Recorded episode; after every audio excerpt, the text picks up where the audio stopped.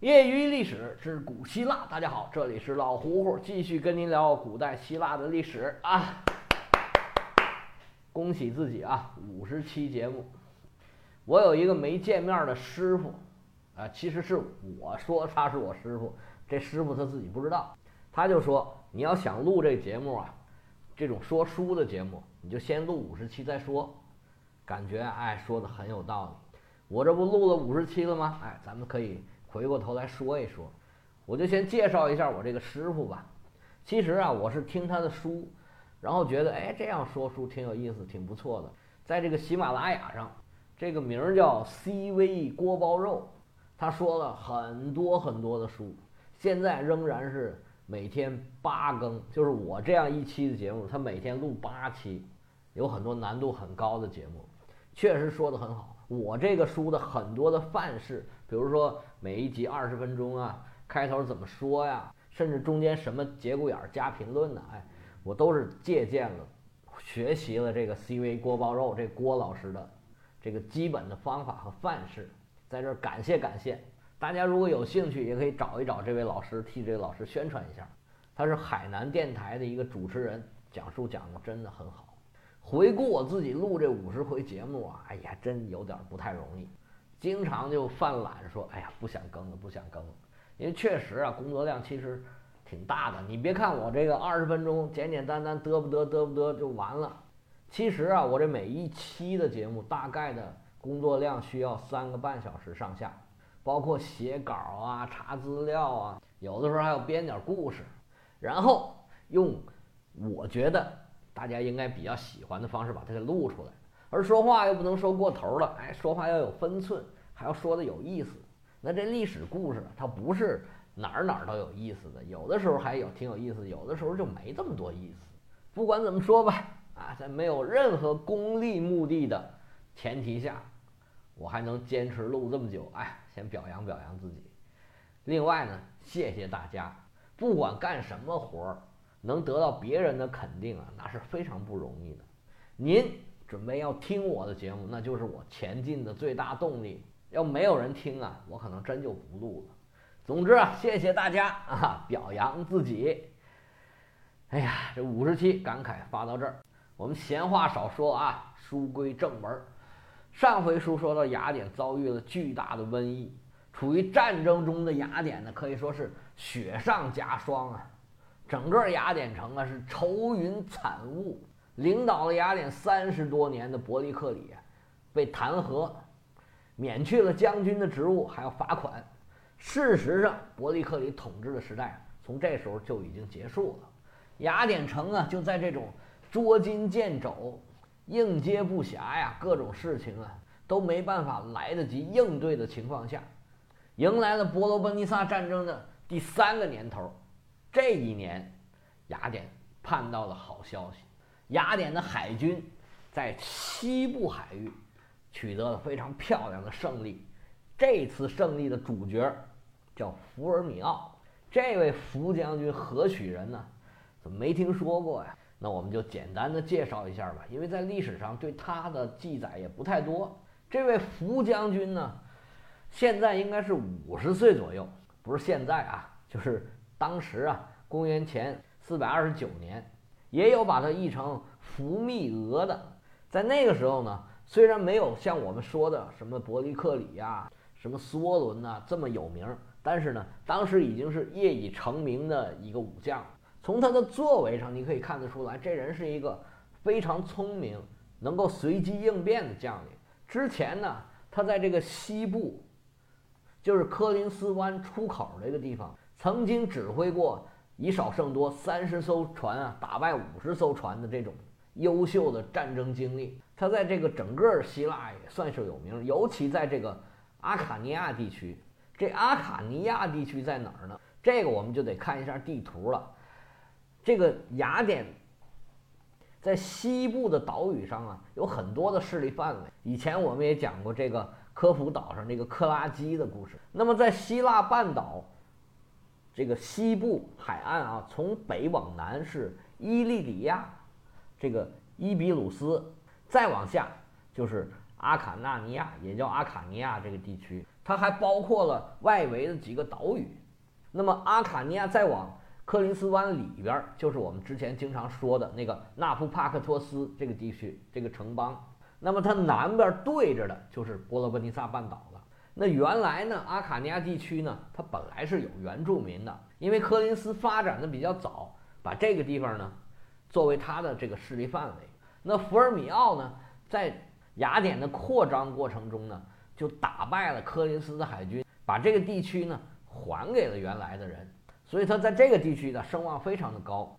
但是这个时候呢，因为雅典呢现在是自顾不暇，那科林斯呢又开始打这边的主意了。科林斯和斯巴达呢那时候呢是联盟啊，跟雅典在作战。这打仗啊就是这样，此消彼长。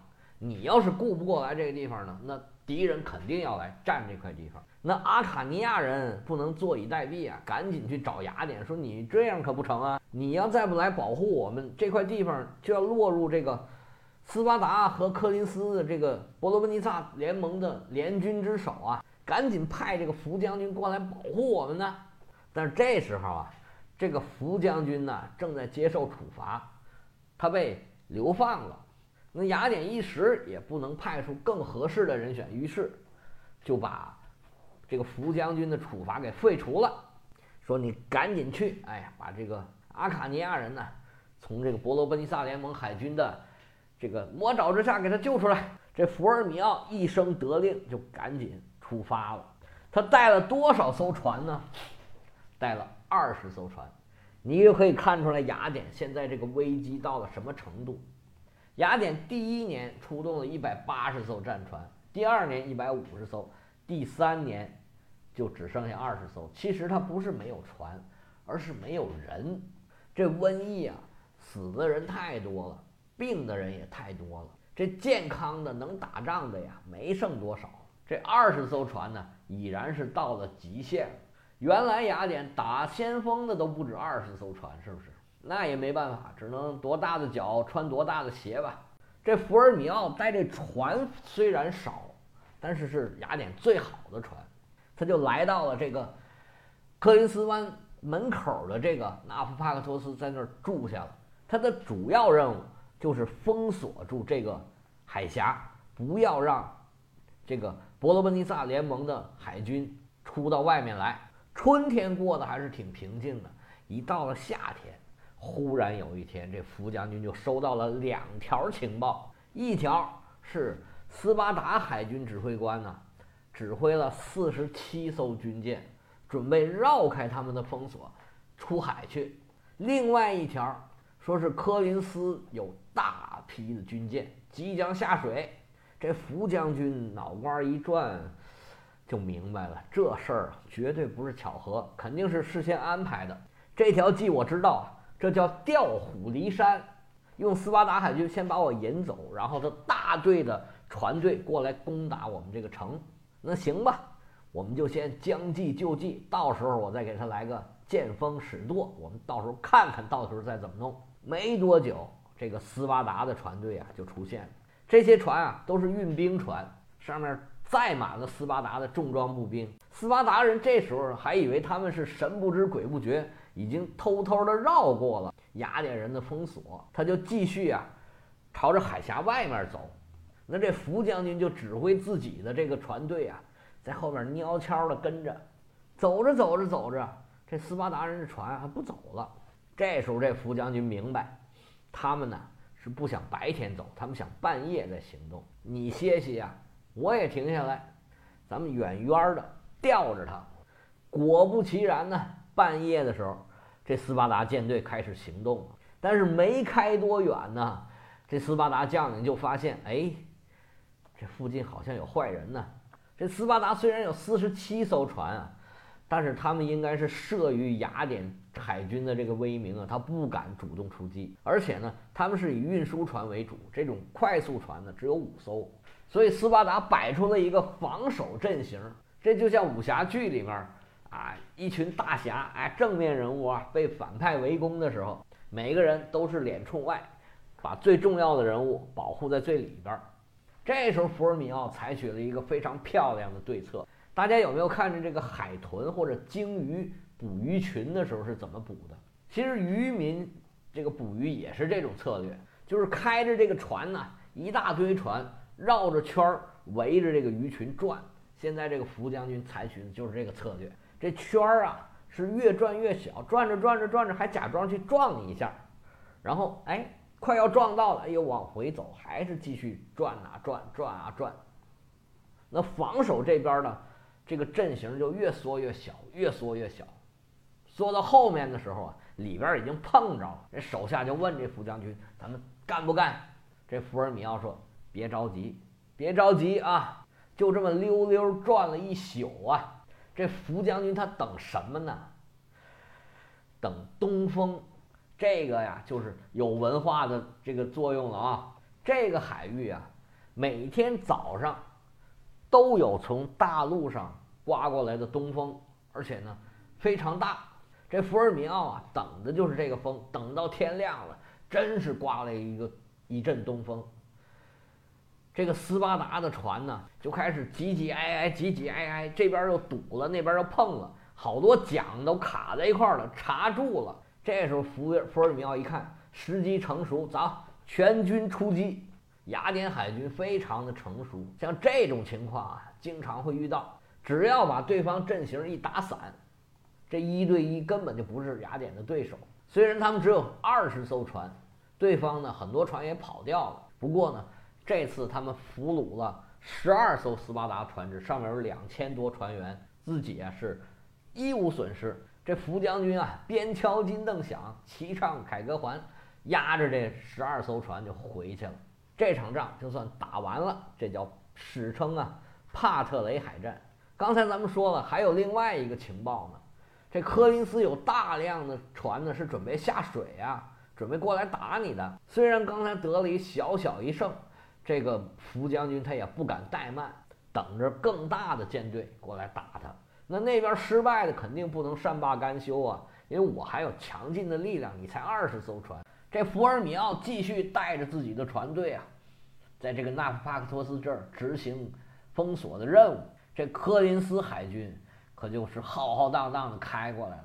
这次来的有七十七艘船，这回两头的军舰啊都没有轻易出击。科林斯这边呢，每天啊，我也不发动进攻，哎，但是呢，我要保证训练，这就有点像狼来了，我天天练，天天喊狼来呀，狼来呀，你什么时候打呀也不知道。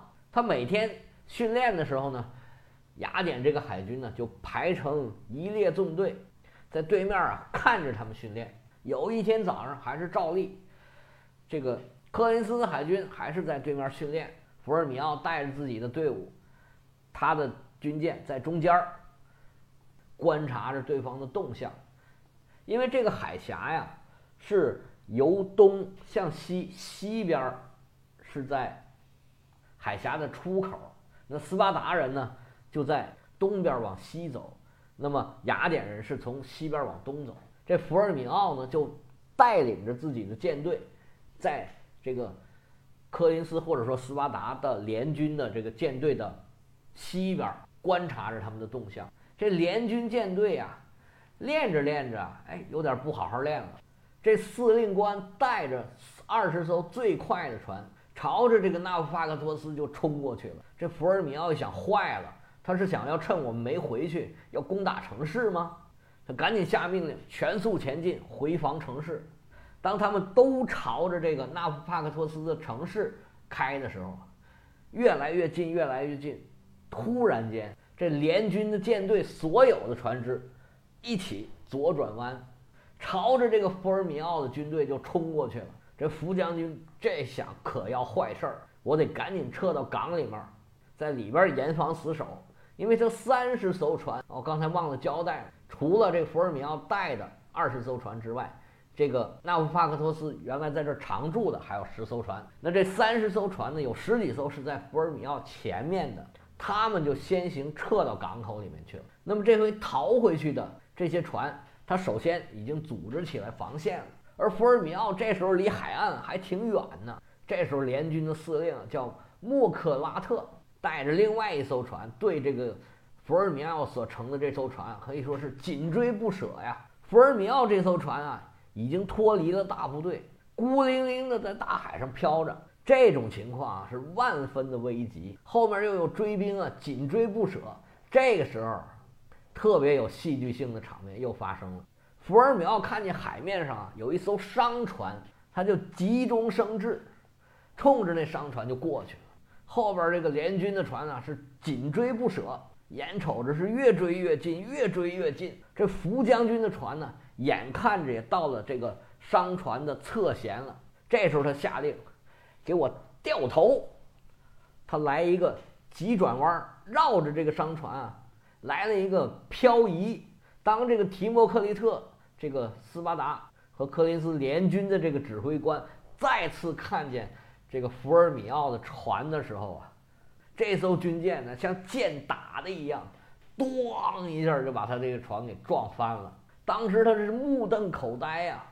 简直不敢相信眼前发生这一切！这我嘴边眼看就吃到的肉，它怎么就划走了呢？而且还咬了我一口。当时就感觉自己受了奇耻大辱，拔出剑来，把自己给咔嚓了。其他人看的这情况都已经傻眼了。这战场的局势瞬间翻转，这联军呢失去了主心骨啊。这队形就开始散乱。雅典海军本来就有超强的战斗能力，这时候士气大振呢，乘胜追击，彻底把联军赶回了这科林斯的原来的地盘。这场仗啊，打的是非常的漂亮，这是典型的以少胜多，靠技巧取胜的。这消息传回雅典，这雅典人自然是兴高采烈啊。而且这种胜利啊，就恰恰证明了雅典人的特点。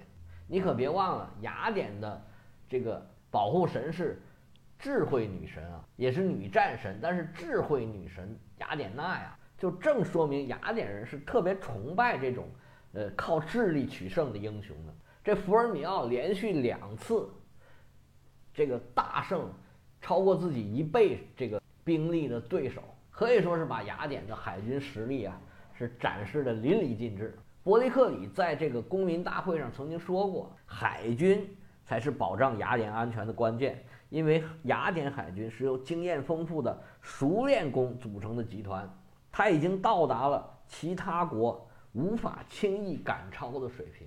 拿现在的话说，就是门槛很高。它不但有像福尔米奥这种熟悉天文地理、了解战争的规律，连什么时候刮东风都知道。”不就是诸葛亮吗？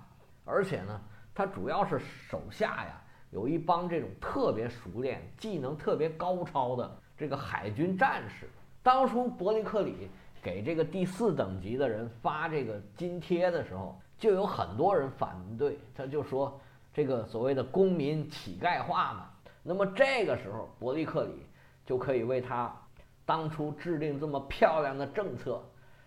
可以说为为自己挽回了很大程度上的民意。其实无论什么时候，在战场的胜利啊，是最能够激发老百姓的士气，最能够挽回民心的。不过让人非常唏嘘的是啊，是这个战争英雄福尔米奥打了这么漂亮的两次胜仗的天才海军将领，回到雅典就被控侵吞公款，没有多久，哎。就病死了。这个我们可以回顾回顾之前，很多人都是这样的。你看这个克蒙啊，什么皮西特拉图啊，都是这种英雄，在战争中啊表现的非常优异的。但是呢，也都没什么好结果。尤其是这个克里斯提尼制定了这个陶片放逐法之后啊，好多好多人都被放逐了。这个没有办法让所有的人才一起为这个社会服务。这个始终是这个社会的一个很重大的问题。至于这个福尔米奥的死到底是不是因为得上了这个雅典的瘟疫呢？这个史书上没有记载，我们也不好瞎猜。不过这两场漂亮的胜仗呢，可以说是给伯利克里减轻了非常大的负担。不过呢，这场仗啊，打胜的有点晚。为什么这么说呢？那这时候伯利克里。到底是个什么情形呢？瘟疫又发展到了什么的地步？他收到了福尔米奥得胜的消息之后，又做什么反应了呢？之后雅典又发生了什么令人不可思议的事情呢？欲知后事如何，且听下回分解。